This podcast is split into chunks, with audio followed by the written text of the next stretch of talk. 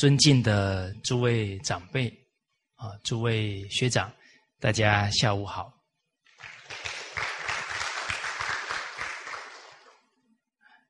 好，我们接着来看一百八十九句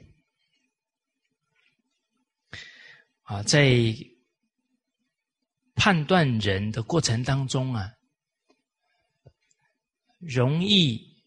判断错误的原因，啊，这一段话呢，给我们一些重要的提醒。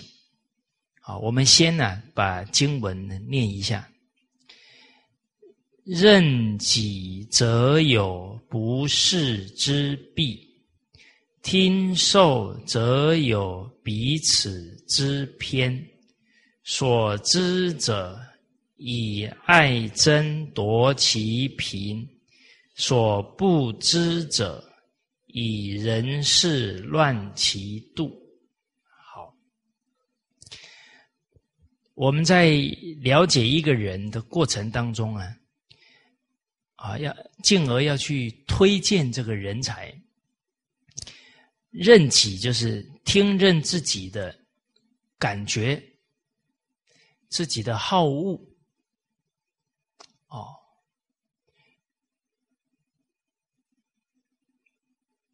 则有不世之弊啊，就是有不能明察人才的弊病。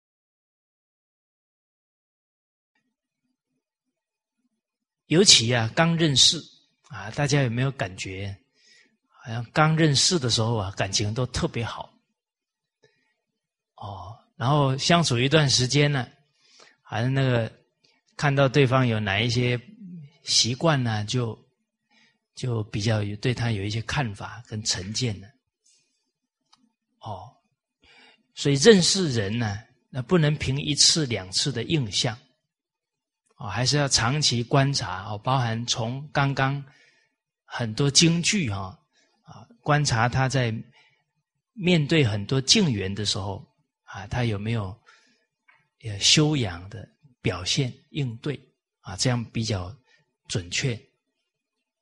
哎，所以用人也不能用的太快，不能凭感觉，那个不容，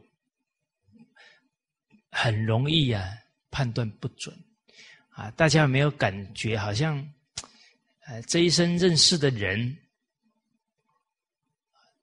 有些缘分很深，啊，好像认识几天就好的不得了，哎。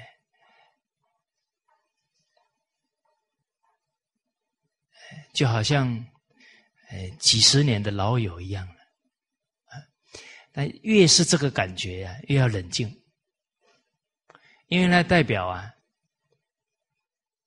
彼此的缘分深的时候呢，更不容易看清楚对方的状况，啊，所以有一句话好像是说，恋爱中的男女智商最低。啊，人家说的啦，哈，哎，我是刚好有听过啊，但这一句话呢，是提醒我们，整个都是一种情感，而不是很客观去判断的时候，确实是容易啊看错。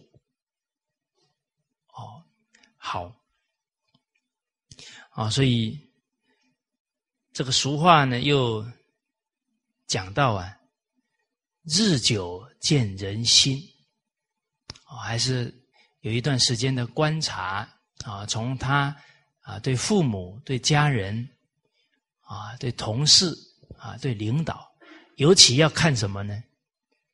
要看人前人后，领导前领导后，这些都是一样的一种恭敬真诚，这个才准啊。其实我们也都有好恶啊。啊，谁对我们比较好，可能对他就就有好感，就不一定能很客观的去看他。啊，所以上次跟大家提到，啊，之前，嗯，呃，我要跟这个长辈卢叔叔讲，哦，某某人很好啊。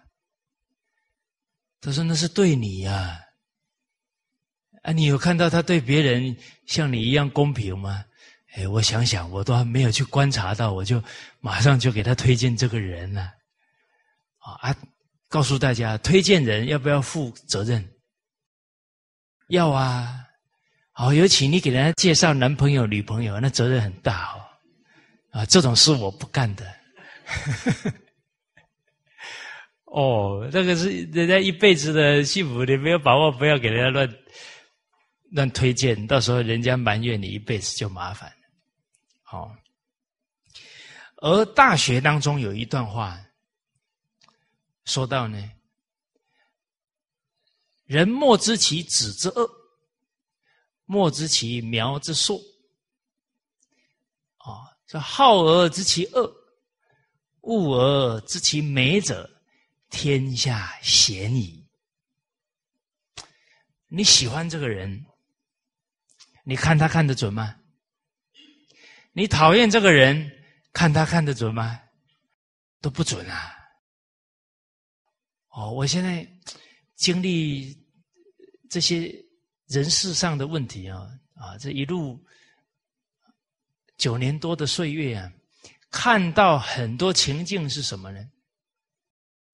啊，比方说这个人与人呢，有一些合作上的不愉快了，哦，冲突了，然后就。两个人都卡住了，而其实啊，他们双方是互补啊。他身上的优点呢，我没有；我身上的优点呢，他比较缺乏。其实两个人互相欣赏哦，可能彼此做人做事啊的能力就提升上去了。但是就在那个当下，就是硬看着对方的不好，哦。甚至于这种情绪、这种对立，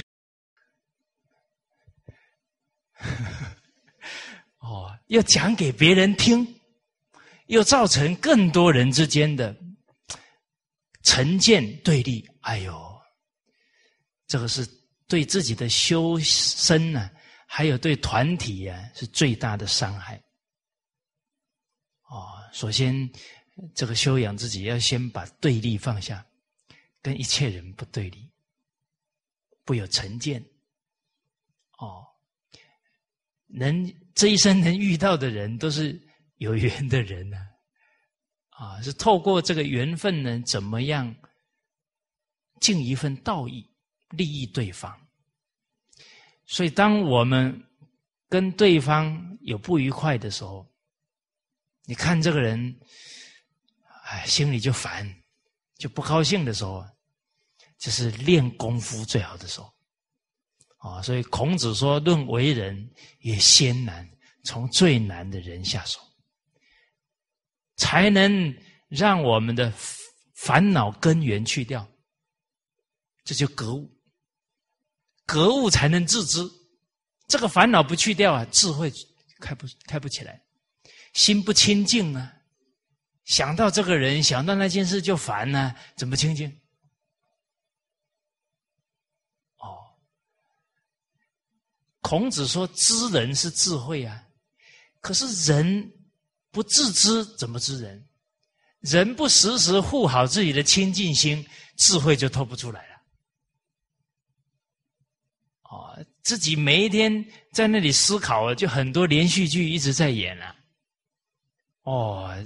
连做梦都睡不好觉了，大家有没有经验？连做梦都跟人家吵架了，啊，还是跟人家打架？日有所思啊，夜有所梦啊，所以做梦也是很好勘验自己修养的时候啊。哦，好，哦，所以烦恼起于爱憎。这得从连根拔起啊！爱憎起于分别啊！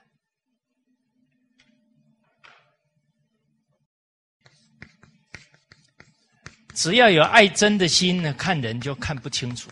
不要说看人呢，看自己都看不清楚。自己已经被烦恼控制住了，还仄仄有声，觉得自己理直气壮的。所以烦恼起于爱憎。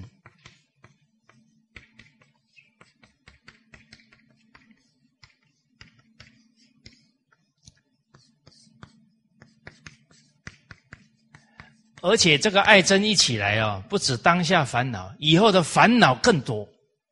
为什么？你宠爱一个人，你不是用理智爱护他，你一宠爱他，假如是孩子，就恃宠而骄，他以后就对你大不敬，你会很埋怨。小时候对他这么好，现在对我这样，气到吐血都有。所以这个烦恼不是当前的烦恼哦，以后还是大烦恼哦。然后呢，你憎恨这个人，讨厌这个人，你又跟他对立，又跟他结梁子，以后又不好见面了，以后又互相有会有一些摩擦冲突，那这些烦恼更不能减少。啊，所以人这一生首先呢，要先提醒自己啊，不要跟任何人结怨呐。啊，仁者无敌，不要跟人家结怨。啊，烦恼起于爱憎，爱憎起于分别。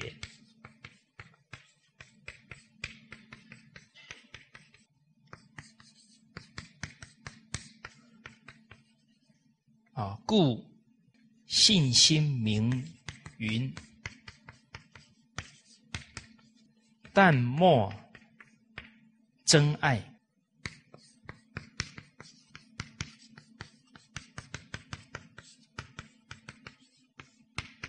动然明白，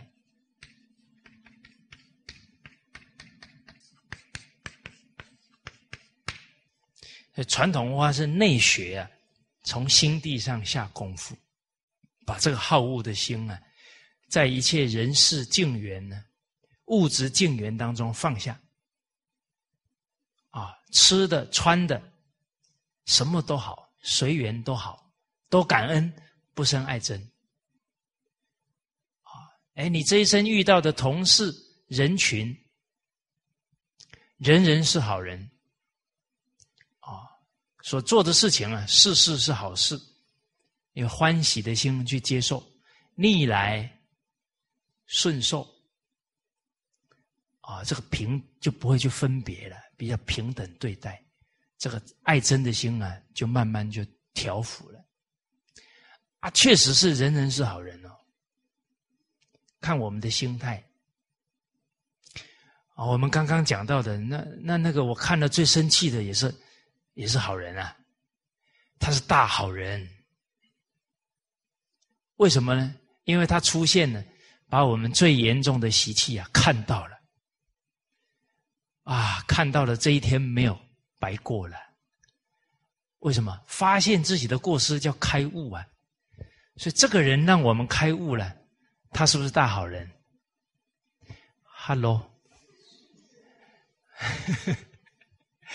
哎，我们有时候一天察觉不到一个问题嘞。哇，这些人一出现，最严重的马上知道，他让我们不蹉跎光阴呢。所以他是监考老师呢，他来给我们发考卷呢，让我们自知呢，哎，不自欺呢，他在帮我们提升自己呀。啊，请问大家有没有看过有考生打监考老师的？他写不出来，上去气死我了，气死我了！而我们对任何一个人生气，就是打监考老师吗？这每一个人就是来成就我们的道德修养的吗？没有一个不是。啊，监考老师有的长得高，有的长得胖吗？好，有的。有的顺境来，有的逆境来嘛，都是来成就我们的嘛。真的，这是真相。我们用这样的心态面对这个分别心、爱憎的心，就淡。哦，好，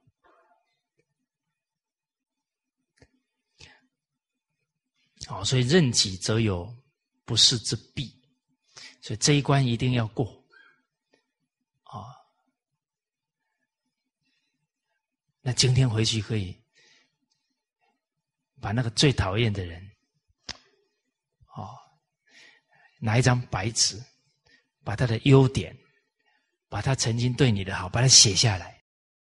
一开始会起鸡皮疙瘩，对，慢慢写，慢慢写呢，突然发觉，真的人那个憎恨的心啊，会障住自己的智慧。你越写越写，哎，这些我怎么都忘了？慢慢你的心态就转过来。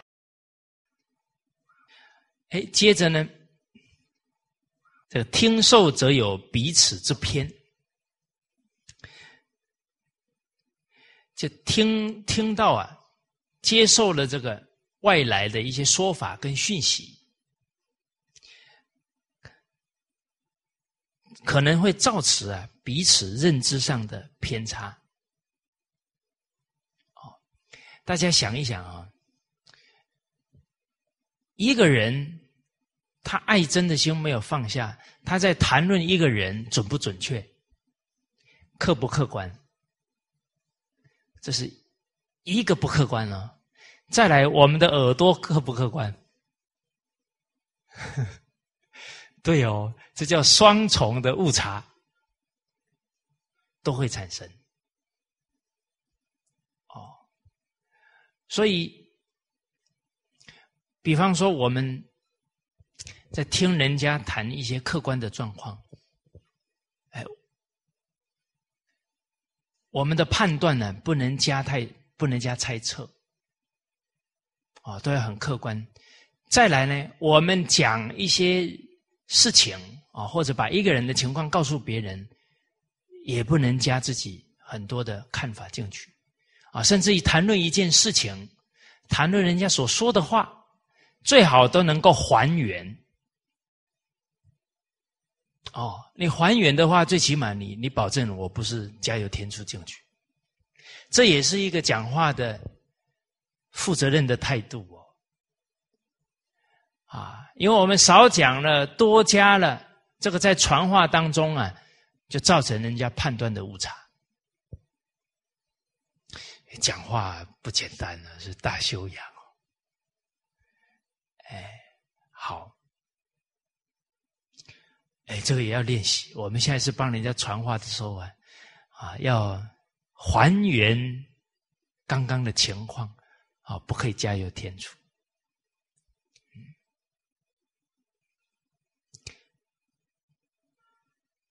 大家有没有经验？说同样发生的一件事情，双方你都听了，然后情况是怎么样？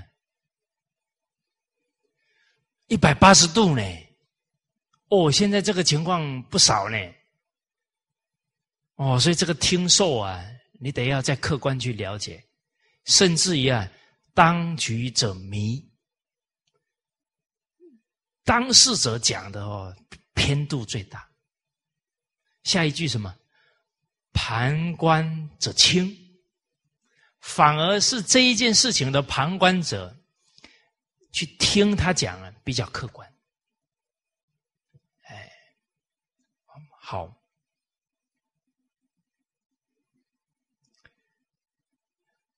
啊，所以啊，在听受的时候啊，还是要很冷静的啊，慢慢从很多讯息当中啊啊，能够正确判断这个人。所知者以爱憎夺其平啊，所认识的人呢，以自己的印象啊，对他的好恶啊，感觉啊。就让我们呢不能够公平的来对待了，啊啊来判断呢，啊所不知者以人事乱其度，啊对于我们不认识不熟悉的人，容易呢以人情啊，反而扰乱了原来的规定制度。啊，比方说，其实我们对他不是很认识，啊，但是他是我某某亲戚的朋友，啊，或者是这个啊某个很很熟悉的朋友介绍的，那我们就会觉得说，啊啊，反正呃，他以前哦跟我交情不错了，也帮过我啊。那这个些想法是错误的哦。这叫人情嘛？人情去处理公家的事啊，就是以私废公了。你为团体举人才，这个都是公的事情，不能用人情啊来坏了制度。哦，你比方这个甄选人才，应该还是都要按照规定啊来做，啊，不能走后门呐，走关系。其实坦白讲，公平啊，对每个人都好。当然，这个公平里面呢，它包含情理法这个三个角度的考虑。哦，这个不是死的。哦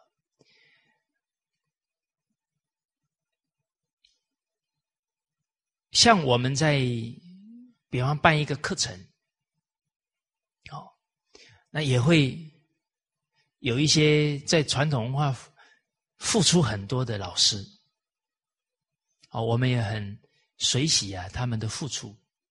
哎，他的儿子啊，刚当兵完，刚大学毕业，啊啊，这打电话给我们，拜托一下啦。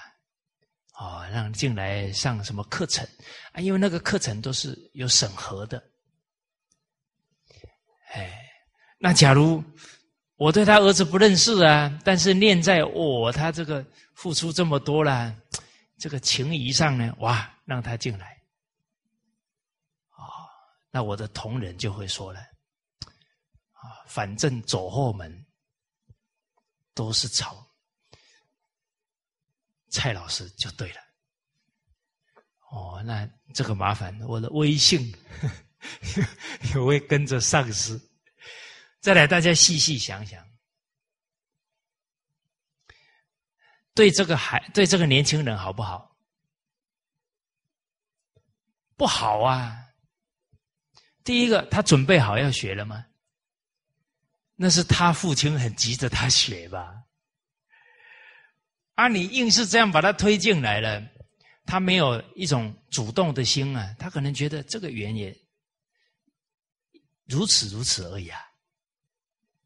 那你急于这样，又透过人情抓到了这个机会，反而不一定产生更好的效果。所以有时候人呢，考虑事情就是一时的感受啊，他没有考虑到对这个规定啦、团体啦。甚至于对孩子长远的影响，其实很多缘分最好是什么呢？水到渠成啊，瓜熟蒂落啊。强摘的瓜用的力量越多，反而越不甜。哦，所以这个以人事乱其度啊，啊，对团体的一个制度规范呢是有不好的影响啊。这个在。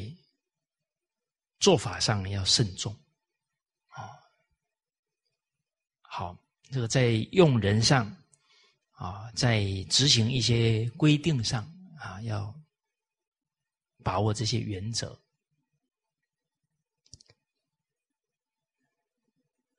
一百九十句，啊，我们来一起念一下，这个是《论语》的句子啊。子曰：“君子易事而难悦也。悦之不以道，不悦也。及其使人也，弃之。小人难事而易悦也。悦之虽不以道，悦也。及其使人也，求备焉。”好啊，从这一段话呢，也可以判断啊，一个人啊他的修养。这个君子啊，主要呢，他提的是一个有修养的人，也是指啊领导者。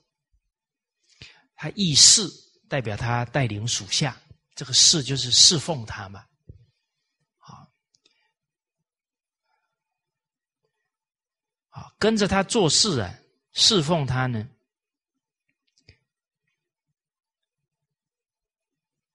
不困难哦，不会有什么压力啊，他比较亲切哦。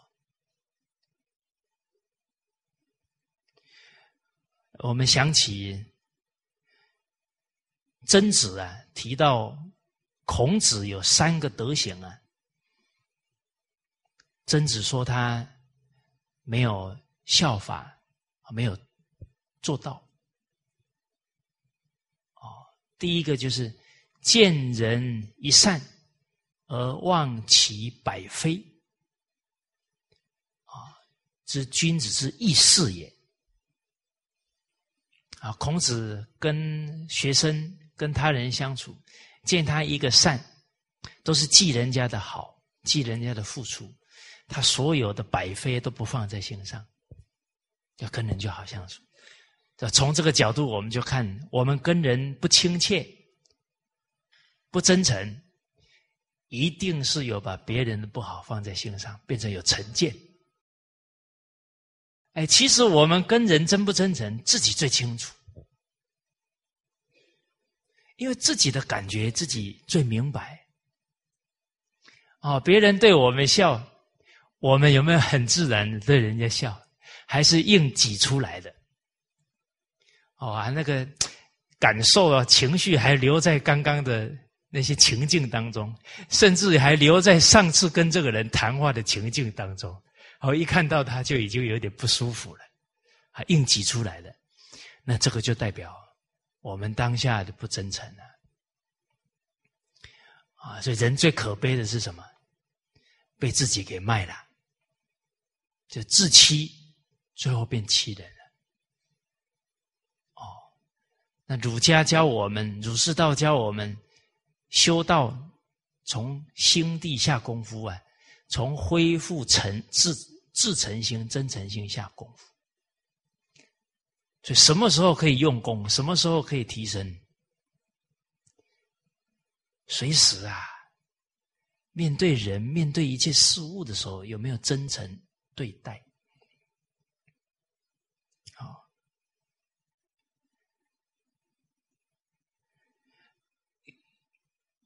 悦之不以道，不悦也。这个难悦呢，易事而难悦，难悦就是很难呢取你取悦于他啊，给他讲好听的啦啊，他就高兴，他不会这样啊。哎，真这些有修涵养的人哦，他面对这个。恭维之词啊，他诚惶诚恐啊，他知道自己的不足啊，他就不会受这些虚言啊。而且呢，这个下属啊，想要取悦于这个君子，是不合乎啊道理的这些方法啊。巧言令色啊，这些方法的话呢，君子不会所动，就不悦也，就不会高兴的。哦，我们看历朝历代啊，这些奸臣呢，哦，他那些党羽就是很喜欢给他讲好听的啊，他就高兴的不得了。哦，唐太宗有一次啊。啊，刚好跟一个臣子啊，叫宇文士集走在一起，啊，然后呢，太宗就随口啊，就说：“哇，这一棵树很好。”啊，太宗这一句话讲完了，这个宇文士集啊，就开始一直赞誉这一棵树，啊，这棵树好好到什么程度？一直讲，一直讲，都停不下来。哦，讲到呢。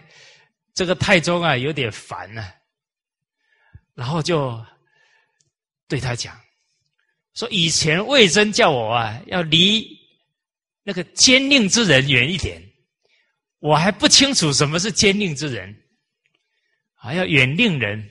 我今天终于知道了，像你这样就是奸佞之人。我在说这棵树好，你称赞成这个样子。”哦，就是溜须拍马了嘛，顺着话讲那个君王，好像他喜欢听的话嘛。啊，他们这么一讲完，那个宇文四级惭愧的头都抬不起来了。啊，哦，所以悦之不以道，不悦也。及其使人也弃之。啊，但是他在用人的时候啊。会非常的大公无私，很客观，是才是任，因为他不会被人家谄媚巴结，他才很客观冷静嘛。哦，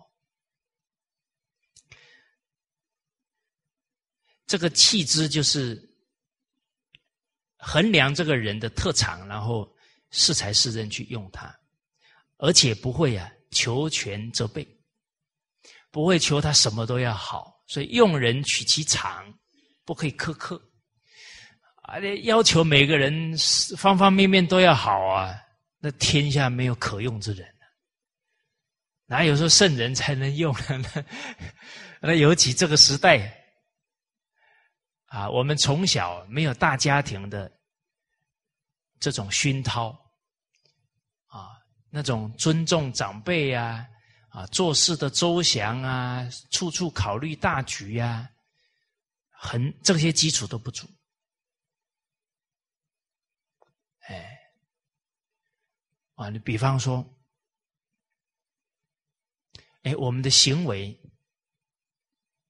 啊，造成团体的负面影响。哎，有人提醒我们，哎，你这样做不好。我们可能第一个意识就是，我不是那个意识啊，我内心也不是这样啊。哎，大家冷静哦，人的功夫在哪里啊？在第一念。你遇到一个境缘的时候，你的第一个念头是什么？那个就是我们真实的功夫，那不是你。能背多少经典，你就一定很有道力道行，不见得。其实道心在哪里看出来？第一个，自私自利放下多少？哎，哦，人种种行为的偏差根源就是把我摆在第一位。为什么生气？而不顺我的意就生气了，啊，把自己看得很高的那傲慢就起来了。所以以前的人，只要听到对家族不好，他就诚惶诚恐；对团体不好，对班级不好，他马上就觉得哎呀，惭愧呀。以前的人跟一两百个人住在一起啊，他就有时时要有这个自我的提醒跟要求啊，不然他怎么契入更高的境界？动而视为天下道，行而视为天下法，言而视为天下则。哦，《了凡四训》里面讲，发一言。行一事，全不为自己起念。说一句话，做一件事情，一个行为，为了什么？带动正确的风气，不是为自己考虑，不是我高不高兴这么做。啊，孔子举的那个例子非常好啊，子贡赎了鲁国人回国来。不受赏金是吧？那这一念考虑到自己欢不欢喜，没有考虑到国家。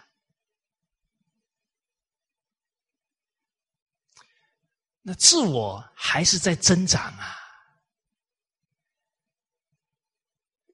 哦，所以人应该是经历所有的事，看自己的念头，这个自我有没有越来越淡，这叫真功夫。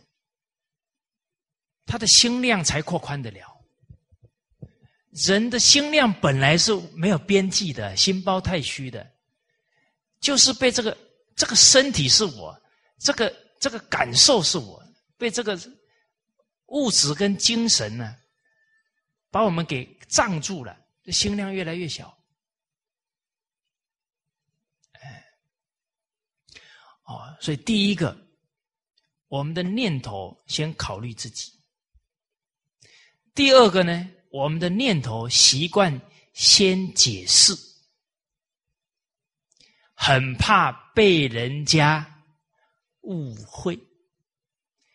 忍不了委屈，忍不了误会，哦，所以我们一遇到别人讲我们，第一个反应就是要给他解释，甚至火已经上来了。你讲错了，你误会我了，这个都是人之常情，很正常。但是对于真正这一生，道业要成就的人，这些一定要从每一个念头当中好好调伏，不然这个念头每天不知道要起多少次。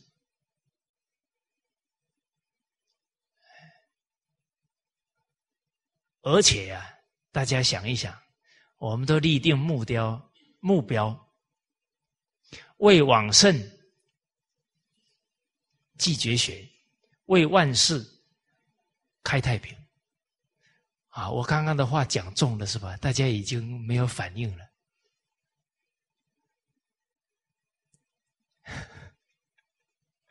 啊！大家陷入禅定当中，啊！已经关照起心动念，啊！不能 起这个贪嗔痴慢。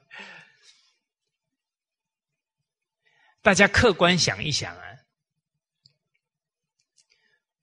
不管我们以后承担什么责任，面对我们自己的修养基础不够，哦，再加上呢，所面对的一是人事境缘，也都是成人才学传统文化，是不是？这是客观状况哦。内我们有烦恼啊，外。大部分的人都是没学的或者刚学的，都没有从小就学的，从小都学的哈，现在都八十岁以上了，一般都没有学的。那没有学的，你还去跟他计较，那变成我们没有修养啊！哦，所以老人家师长给我们一个教诲，但也是很客观的啦，很有智慧的。别人错的，你们要很欢喜的把它讲出来。哦，别人错的也是对的。你随着这句话很自然的讲出来，你的心量就扩宽了。哎，你不能编念别人错的，哦，也是对的。啊，你就抵触这句话了。先人不善。不是道德，无有愚者，殊无怪也。这几代人都不懂了，那还怪谁呢？哦，所以人的这种仁慈之心从哪里下手？从恕道，他都没学了，你要宽恕他，包容他，甚至你要了解，其实那些人做出错误的行为，他是被习气给控制住了。那是很痛苦的，大家有没有被自己习气控制住的经验？苦不苦？苦哦！啊，那现在那个人不还是在苦？啊，你不就能够设身处地了？哦，所以抢速而行，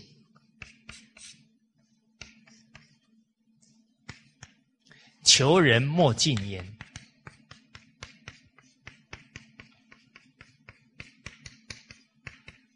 啊，你真的能体恤他，啊啊，尤其体恤这个时代啊，传统文化已经断了那么久了，啊啊，其实甚至于良人都有良心呢，做错事其实都很煎熬，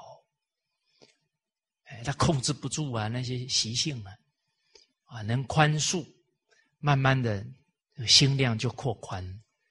啊，这个树道慢慢就接近仁爱的大道了。哦，好，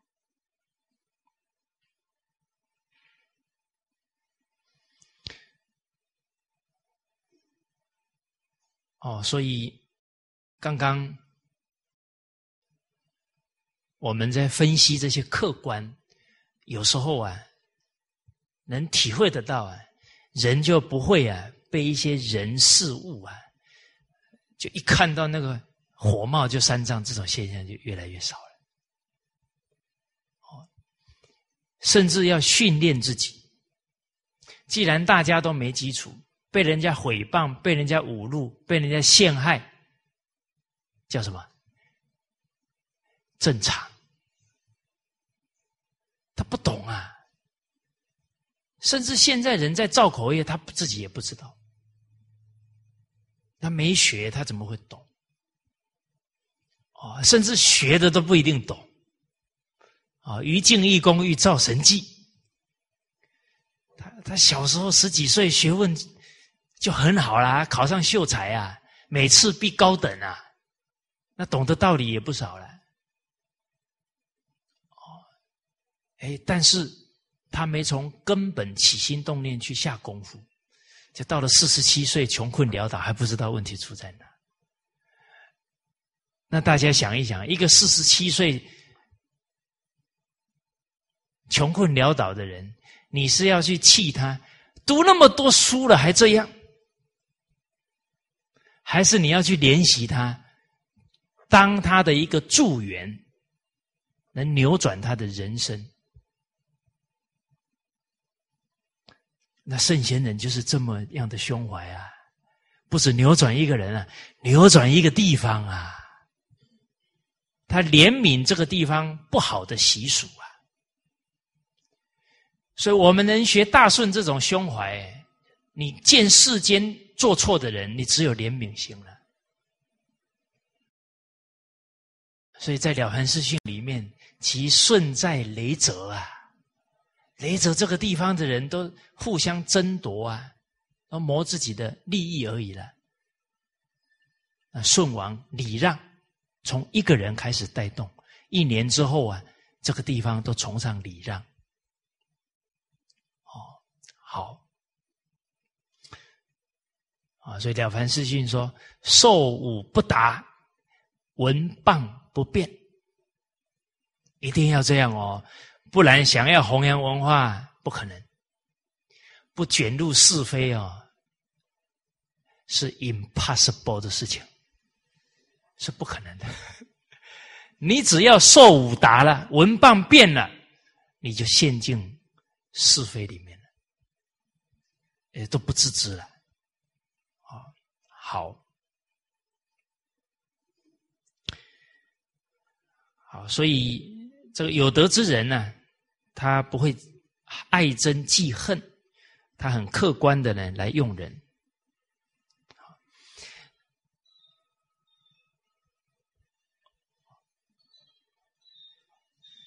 这个王旦啊，啊，大家看那个德育故事里面画的那个王旦像，有没有看到？你看他那个身像，就是宰相肚里啊，能撑船。啊，寇准不是诽谤他吗？讲他坏话，他不止啊，没有生气啊，还给皇帝讲，寇准是忠臣啊，我做宰相那么久了，问题很多，他是为国家啊在谏言，在提醒我，真的是有度量，也不记恨，所以后来皇上问他谁当宰相，啊，他说寇准。极其使人也弃之。啊，这些历史上的圣贤人这种涵养啊，就确实值得我们学习。而且这么一做哦，你比方说，团体里面大家都觉得，哦，你跟某某人曾经有过节，就是两个人有好像有过节啊。其实其他的同仁会不会有这种感觉？会有。但是假如刚好啊，在推荐谁啊担任什么工作啊，啊，你可以察觉到，好像人家都觉得你跟某人怎么样？哎，你你可以借这个机会啊，把一个好的机会让给对方。啊，当然了，要对方确实在这方面是有那个能力啊。哎，你这个动作哦，会带动你们整个团体的和和睦哦。人家说：“哎呦，有修养哎，那个人曾经骂他，他不计前嫌，还推荐对方。”哦，所以人在哪里啊，总要留下一一些啊好的风范啊，给这个家族，给这个团队。哦，啊，这个留取丹心照汗青，啊，好，所以我们看王旦这个风范，那几千年来都让人歌颂啊。好，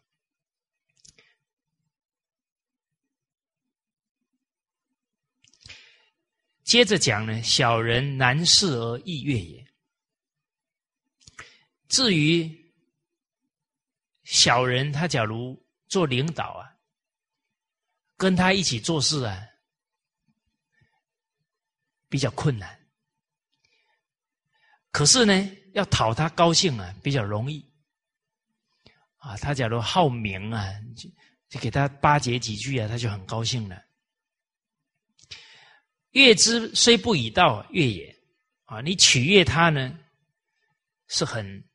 言过其实的、不合情理的，他也会很高兴。哦，但极其使人也求备焉。可是当他要用人的时候啊，他会，因为他度量就不大，比较自我，他会求全责备，很苛责别人。哦，那这个也值得我们。反省啊！这个君子这句话值得我们笑话，小人这句教诲值得我们关照啊！我们假如担任领导工作啊，安排下属做一个事情，出了状况，我们第一个反应是什么？这个又是关照我们的修养最最重要的点啊！下属做错了，马上就是骂、指责。这是求被淹了，哦，所以上一次有跟大家讲到，啊，有一群我们中国企业家，啊，到美国学学学管理，啊，想起来了啊。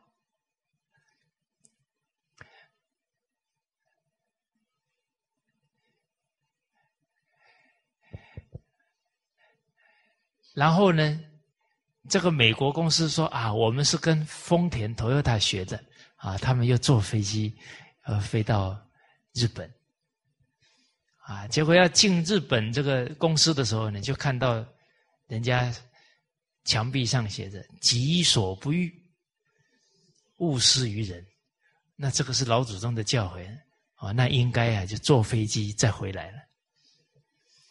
啊，所以我们这个时代的炎黄子孙要反思了哈，啊，要珍惜老祖宗的这个瑰宝，啊，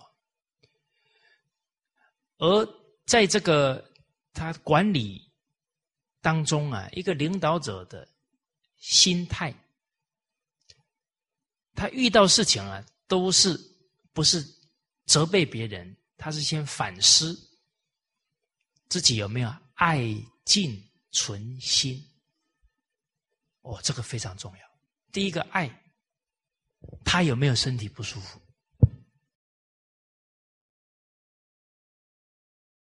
第二个，他家里父母有没有刚好不舒服？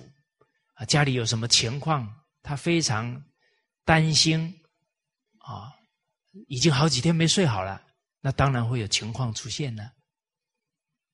这是对人的关怀啊，在对事要恭敬啊。哎，他他应该有的能力，我教他没有。哦，而这一个工作流程有没有需要调整的地方，才造成他的错误？是要先思考公司这边，思考我们自己本身主管该尽的本分做完没有，再接着是啊，这些都有了，他还是错了，那刚好借这个机会好好提醒他，那他才能受大利益，他下一次就不会再犯错。哦。假如他犯错了又指责，他又很痛苦，他又很那个那个后悔啊，然后恐产生恐惧啊，这对他都不好。所以人要有一个胸怀，既往不咎。事情都已经发生了，应该想怎么补救。怎么让对方能够汲取宝贵的经验教训？这个才是有意义的事情。责备人那没有意义，而且这个责备不止对对方没有意义哦。一个主管下属出错了，就是一直骂，不止对方没利益啊，所有同仁感受到的是什么？是这个强势指责的气氛呢？那。这个心就不团结了，这个损失太大了。那是天壤之别啊！他犯的错很严重，你包容他，还教导他，不止他受益感动，所有知道的同仁都感动啊！好，所以掌握情绪很重要啊！掌握不了脾气了，不止自己的德行受损呢。整个团体的向心力都受损，凝聚力都受损，气这个风气都受损，啊，所以这个话又说回来了。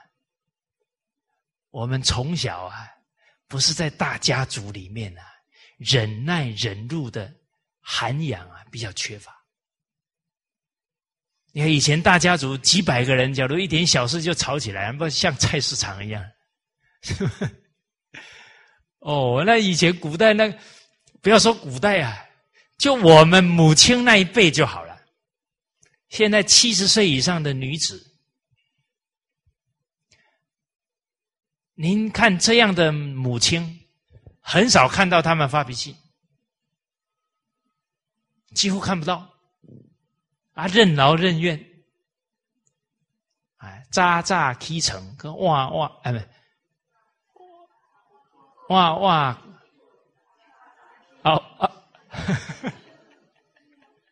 哦哇哇去困，该扎扎去，很晚去睡觉，还很早起床，没有埋怨。为什么？他们最可贵的一个人生态度，这也是君子之风，义。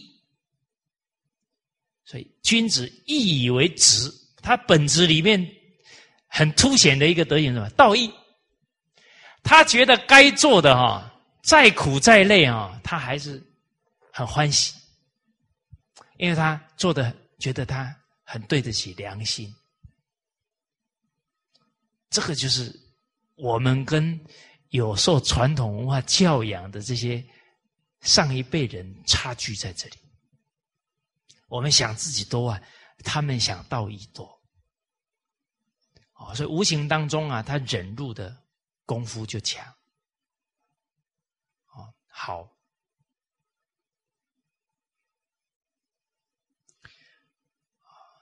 所以人能时时啊，关照到自己的念头，又能关照到团体的利益啊，慢慢的就能掌控情绪。好，我们接着看下一句，啊，一百九十一句啊，我们一起啊念一下。子曰：“匹夫可与事君也哉？其未得之也，患得之；既得之，患失之。苟患失之，无所不至矣。”好，孔子讲到呢，这个比啊，就是比较庸俗啊。好，我们现在讲的啊，这个人庸俗啊，啊，一谈起话来就是钱啊，就是利益啊，哦，就心量比较小啊，品性啊平庸。好名好利啊，这个都算比夫。这样的人格特质啊，可以侍奉君王吗？可以侍奉领导者吗？啊，这个打一个大问号。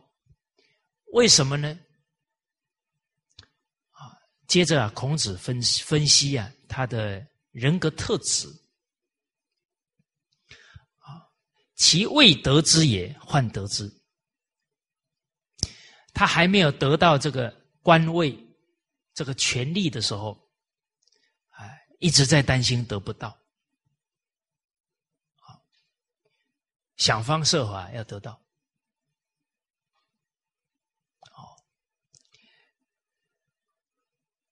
哦，像现在整个不管是政治界啊，还是各行各业啊，人假如好。好这个名啊，好地位啊，哇，他会走很多后门呢，啊，送礼啊，种种这些事情，那这样子的人危险啊！他未得之也，患得之啊；既得之呢，让他得到了，患失之，他又很怕失去这个权力啊，失去这个地位啊。苟患失之，无所不至也。因为他的患得患失，他的贪欲啊非常强，他控制不了，他一定啊要留住这个地位，甚至他还想更高。那他就会无所不至，就会用尽一切的手段啊，无所不用其极呀，就很麻烦。哦所以，这个贪欲很强的人，啊，这个权力欲望很强的人呢，你用了他之后呢，对团体的杀伤力非常强。啊，举历史上来看，庞涓跟孙膑是师兄弟，师兄弟如手足啊。他庞涓到了魏国当将军。他的师兄孙膑也没得罪他，叫他嫉妒师兄的才能，怕以后威胁到他，就是想的诡计呀，把他的师兄啊孙膑呢，请到了魏国，最后陷害他，让他下狱。更狠的是啊，把他的双脚砍掉。哇！你说人这个，尤其是这个嫉妒心啊，嫉贤妒能，那个造的业太重了。贪欲的人一定嫉妒，为什么？人家会又威胁到他的权利了，他当然会嫉妒他，进而什么？想方设法障碍他，不让这个团体啊用得到这些人才。啊，所以孔子这个话这是很重要的提醒。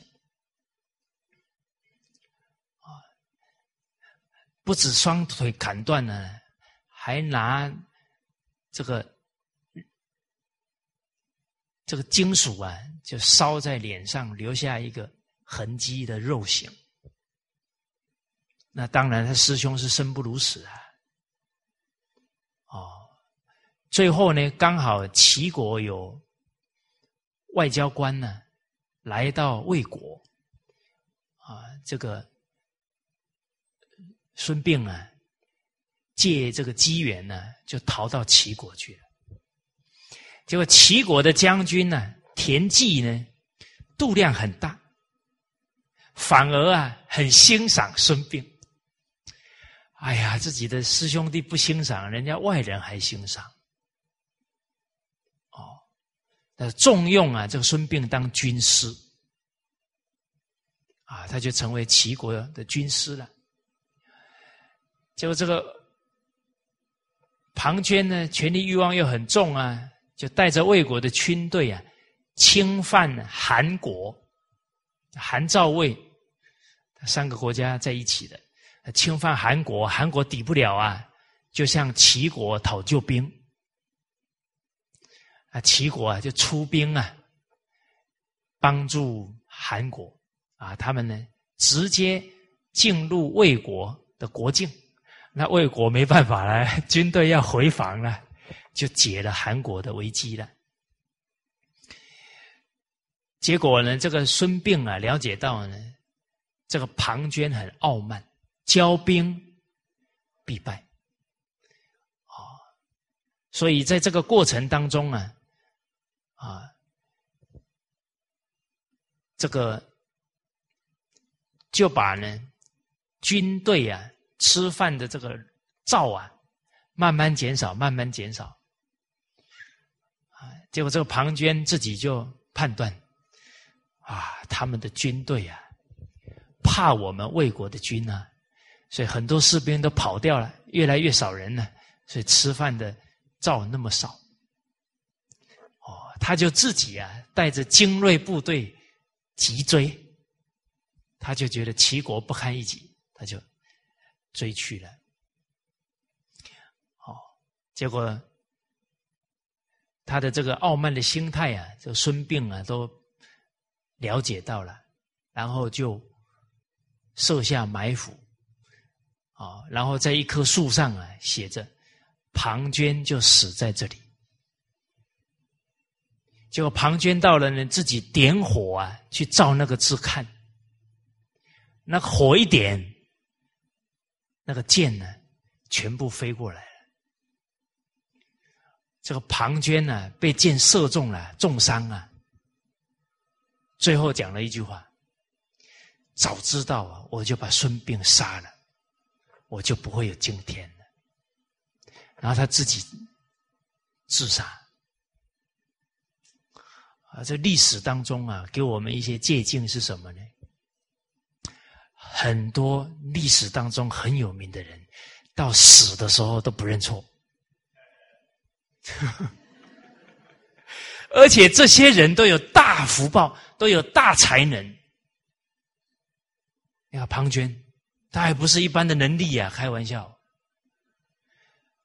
项羽他是有当皇帝的福报哎，那个武艺高强，常胜将军呢，为什么回来？傲慢，他连死的时候啊，啊，上天要灭我的，不是我不会打仗，死的时候还把责任全部推给谁？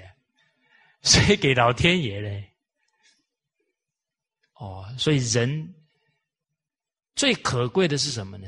知过改过，这个是最可贵的德行了。啊，所以经典里面讲的，人非圣贤，孰能无过？啊，过而能改，善莫大焉呢。哦，好。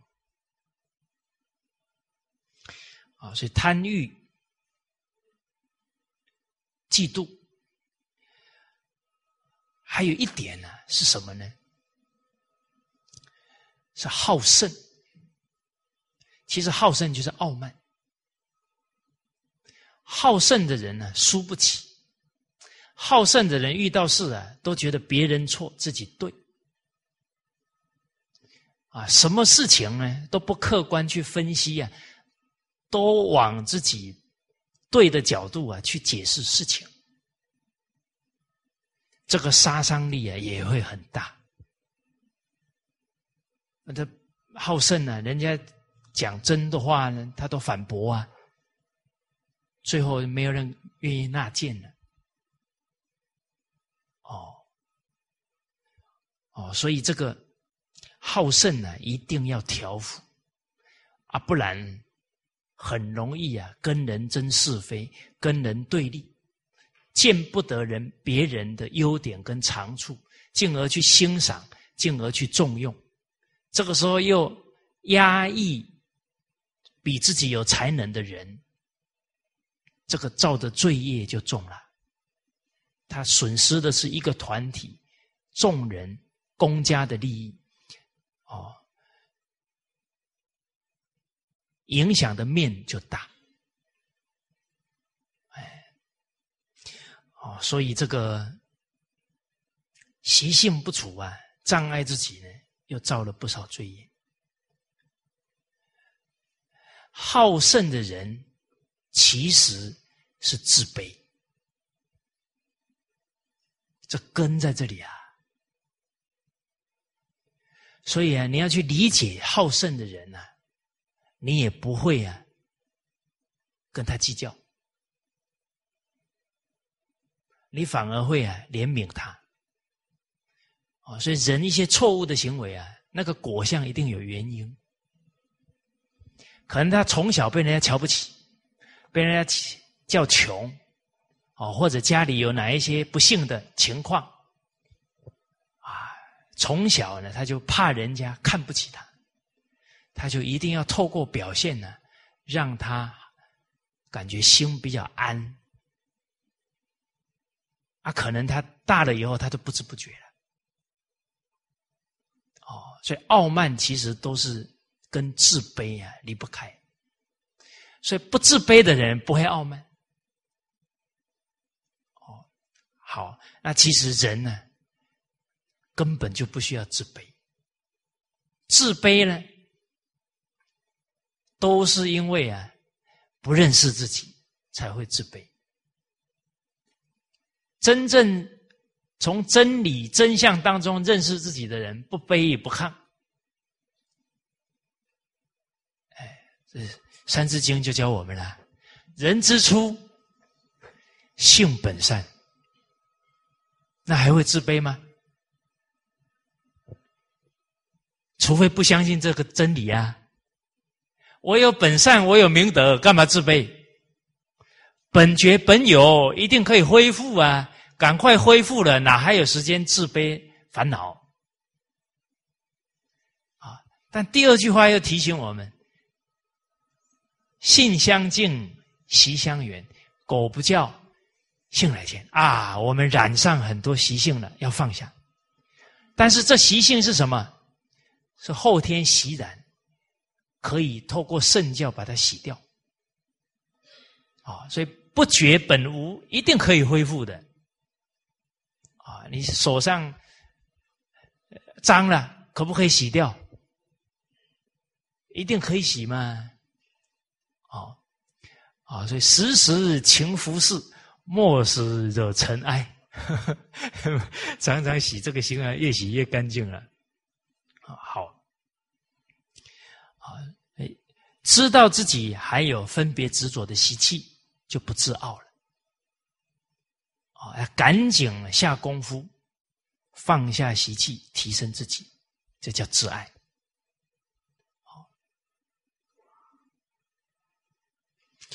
另外还有一个历史上的例子啊，就李斯嫉妒他的师弟韩非子。也是把师弟害死，最后他被诛三族，等于李斯的后代啊就没有了，父子一起啊被处死。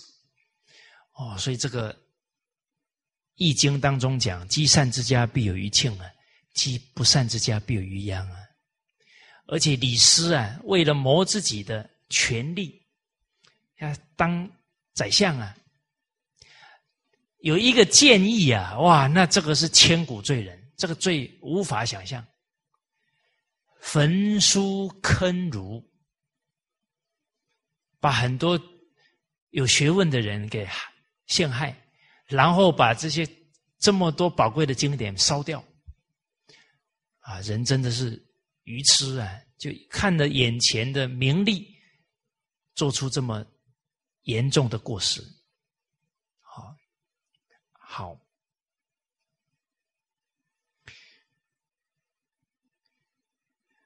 那这个是知人啊，最后一句，我们接着看一百九十二句啊，这是认识。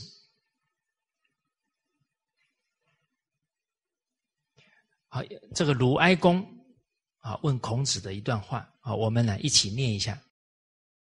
哀公问曰：“何为则民服？”孔子对曰：“举直错诸枉，则民服；举枉错诸直，则民不服。”啊，哀公问孔子：“啊，如何啊才能使百姓啊服从？啊，应该算是心悦诚服。啊，非常认同啊国家的这些规定啊法令啊。那孔子啊对曰：举直错诸枉。”则民服，举枉错诸直，则民不服。啊，这些啊都是谈到为政。那从事政治啊，很重要的一点呢，要能够以德服人。好，那德行表现在。啊，能够为人民着想啊！你错用一个人呢，他不是鱼肉乡民了吗？所以要利益老百姓呢，很重要的一点就是要举贤德之人啊，他就可以照顾好一方的百姓啊，当好他的父母官。那哀公问这个问题啊？他的这个历史背景啊，鲁国呢被季孙、叔孙、孟孙呢三家专权呢，已经有很长的时间。那哀公身为国君呢，他就没有权力嘛，他等于是被这个底下这些大夫专权呢，他当然是很难受啊。啊，那三家专权呢？铁定啊，谋私利啊，老百姓一定是受害的。哦，那哀公也问呢，怎么样改善这样的政治状况？哦，那孔子的回答，举直啊，推举正直、公正、无私的人。这个错啊，是把这样的人放在错是放置，放在诸往这个诸字是之于，把它放之于这些邪取的人上面啊，在在历史当中呢，对这句话有两个解释，一个是呢错诸往，就把正直的人提起来。把比较邪曲的人呢罢黜掉，好，完全不用他们了，叫废治。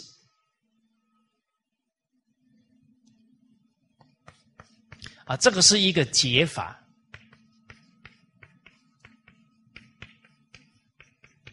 但是我们看看他当时候的历史背景，这些大夫专权这么久了，你马上用废治的方法，会怎么样？哦，所以很多做法都要客观评估可行性哦，不然有时候虽然是好的理想啊，但是都会扼腕哦，都会没有办法真正达到好的这个。结果，啊，《弟子规》说：“阳人恶，吉是恶；吉之甚，或且作。”啊，其实现在很多国家的政治腐败现象啊，都很严重。啊，你假如现在说所有贪污的全部抓起来，那可能。这这些没有受到伦理道德教化的，他会铤而走险，可能团体国家就要动乱了，所以另外一种解法呢，它就不是废字，啊，是放置放置，就只有治，至于啊。啊错诸网就是置之于比较不公正的人，就邪取的人上面。哦，这个跟孔子在《中庸》里面讲的一个修养相应，尊贤而容众，尊重贤德之人。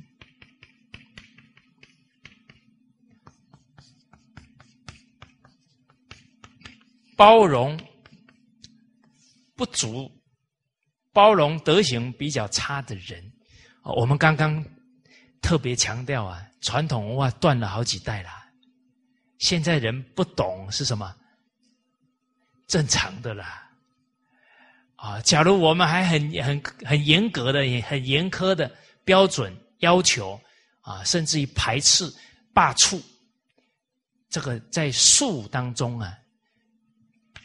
就稍嫌不足，术道，所以他们还没学的都原谅，啊，从领导者开始主动带头学，啊，也让这些啊邪曲的人都能够透过领导者的身教啊，透过整个团体国家的政策来学习，啊，他再犯错，这可以处罚。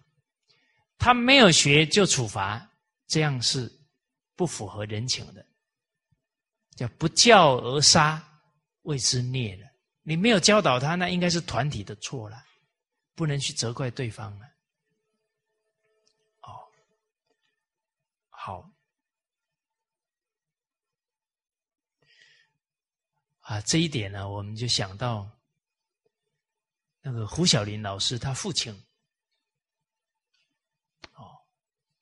被底下的工人呢打了，眼睛都流血呀，眼睛都打坏了，啊，对他名誉呀，还有身体上这么大的攻击，哦，后来平反，哦，哎，人家就讲了，那个当时候把你打眼睛打成这样那个人，赶快把他抓起来，把他审判，哇，老人家真有修养。啊，他说道：“当时候我们自己领导都在犯错了，怎么可以怪底下的人呢？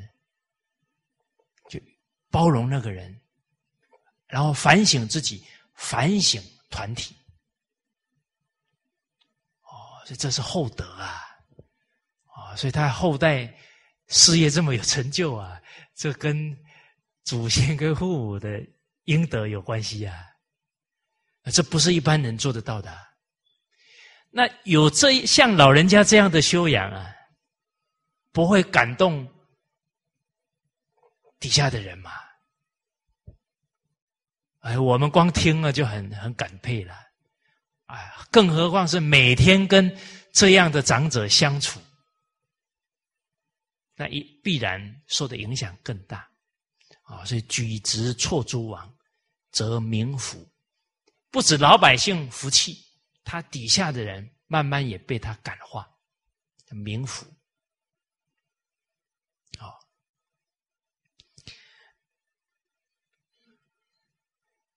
那举往错诸职，则民不服，反而推举的啊，当然这个举啊，就是我们刚刚知人那些重点，你要能客观判断出一个人的德能。你才能举啊，所以知人跟认识啊这两个单元是密切相关的啊，没有知人怎么去认识人啊？那举往错诸子，则名不符啊，把一个挟取自私的人放在正直的人上面，哇，那这些正直的人都要被他陷害了。啊，我们历史当中说口蜜腹剑，嘴巴很甜呢，肚子藏什么？藏剑呢？那个唐朝的李林甫啊，这些人都是很邪曲的，都会陷害忠良了。可是你把他拿来当宰相了，那底下的人怎么可能服？甚至于老百姓老百姓恨这些人，恨得牙痒痒的。啊，这都不会服气的，啊，好，所以任用越高阶的人员，越高阶的官员就越要慎重，影响的面更大。在《论语》当中也有另外一段提到，说樊迟问仁，啊，樊迟啊，请问孔子什么是仁？啊，孔子说爱人。啊，樊迟又问智，啊，什么是智？孔子说知人，啊啊，知人者智嘛，啊，知人。接着呢，樊迟表情啊，可能是不了解，未答。啊，那孔子看到他不是很了解啊，就接着解释啊，什么是知知人呢？举直错诸枉。啊，他知人才能够举直嘛，啊，能使王者直，啊，这正直人处在高位教化，能能够感化底下的人，对，能使王者直，驱邪的人呢，也能够慢慢调整过来，因为人之初，性本善。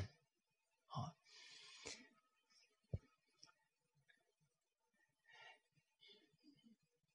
这个凡此哈听完了，还是不懂。可是他不好意思再问了，因为他已经连续问了，好，好问的知人就不懂。孔子就举足错之啊，人子王子子，他不好意思再说不懂了，啊，他就出去了。哦，可是他很有福报，啊，他有。三千个同学，还有呃七十几个贤贤德的同学可以请教，哦，所以他出来的遇到子夏，啊，刚刚不久前呢，我问夫子，什么是知人？什么是智？啊，夫子说知人，接着又解释了取足举直错诸枉能使王的子，什么意思啊？啊，这个子夏一听，讲的太好了啊！富富哉，这个啊，富哉言乎啊！啊，夫子这个讲的太精辟了。哦，那子夏也不简单啊！他对这个同学啊，他就举例子啊，说到什么是举直错诸枉啊？舜有天下。选于众，举高尧，不仁者远矣。哦，舜就用了五个人呐，这五个人都很有德行啊，天下就大治了。所以知人是真智慧啊！啊，所以大舜当领导，哎无为而治，好像没做什么事情，悠哉悠哉呀，天下就大治了。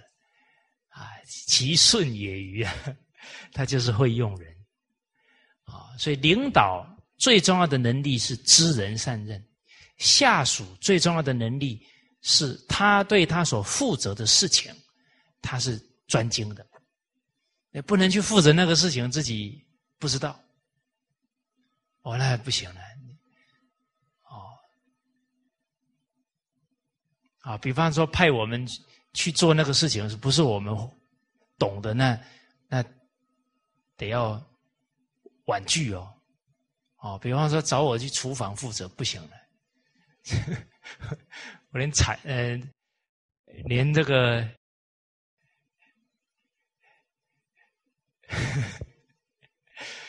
啊，连铲子都拿不稳了。哎，啊，不过假如真的因缘安排，我一定得下厨。哎我还是愿意历练的，哦，好，因为孔子有说：“君子无禄而不自得焉。”假如真的团体需要的，哎哎，应该学习什么，再提升什么，还是可以可以去做的。哦，那这个是特殊情况呢，啊，假如是主管用人，一定要。用人取其长，啊，这个在我们一百九十五句啊，就强调的很重要了，啊，你看京剧里面讲，明王之任人，啊，任用人呢，他很警觉，啊，单于不尔乎左右，谄媚的人不用在身边。阿党不至于本朝，啊，整个朝廷不形成呢结党营私的情况，任人之长，啊，任用人的长处，啊，不强其短，啊，不强求他的缺点，你要用他的优点，不要苛责他的缺点，啊，就像这个木匠。这一棵树啊，是很好的树啊，啊，它就几几尺啊，腐烂掉，你就把整棵树都丢掉了，那就很很没有智慧了。哎，啊，这任人之功，不强其拙，啊，任用他专长的，不强求他的弱项，啊，此任人之大略啊，这个是用人呢重要的原理原则。啊，那刚刚子夏讲到的，啊，他举的这两个历史典故，一个是舜有天下，选于众举高尧，不仁者远矣。啊，接着汤有天下，啊，商汤举伊尹，啊，选于众，从从众人当中推举这个最有德、最正直的人，啊，不仁者远矣。啊，所以这一段呢，跟我们一百九十二句啊，都谈的都是同样这个重要的认识的道理啊啊，为政的成败的关键。好，好，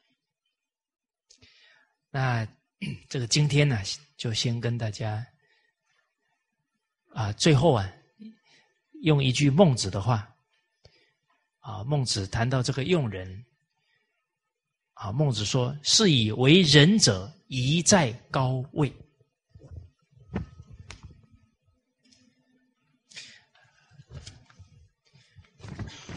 孟子也洞察到这个用错人的危害甚大，啊，是以为人者。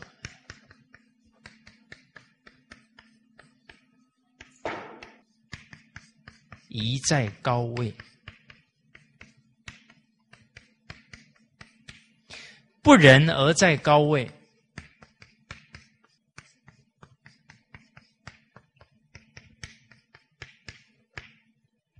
啊，是波其恶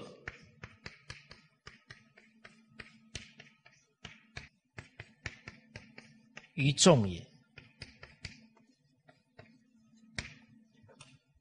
要把不仁慈的人、自私自利的人、强势的人放在高位，那底下的臣子、底下的老百姓就要受灾殃了。哎，好，所以用人呢很重要，而且都要负因果责任。啊，所以古人在举荐人都是相当慎重，啊，来知人善任。好，那今天啊，感谢大家，啊，好，谢谢。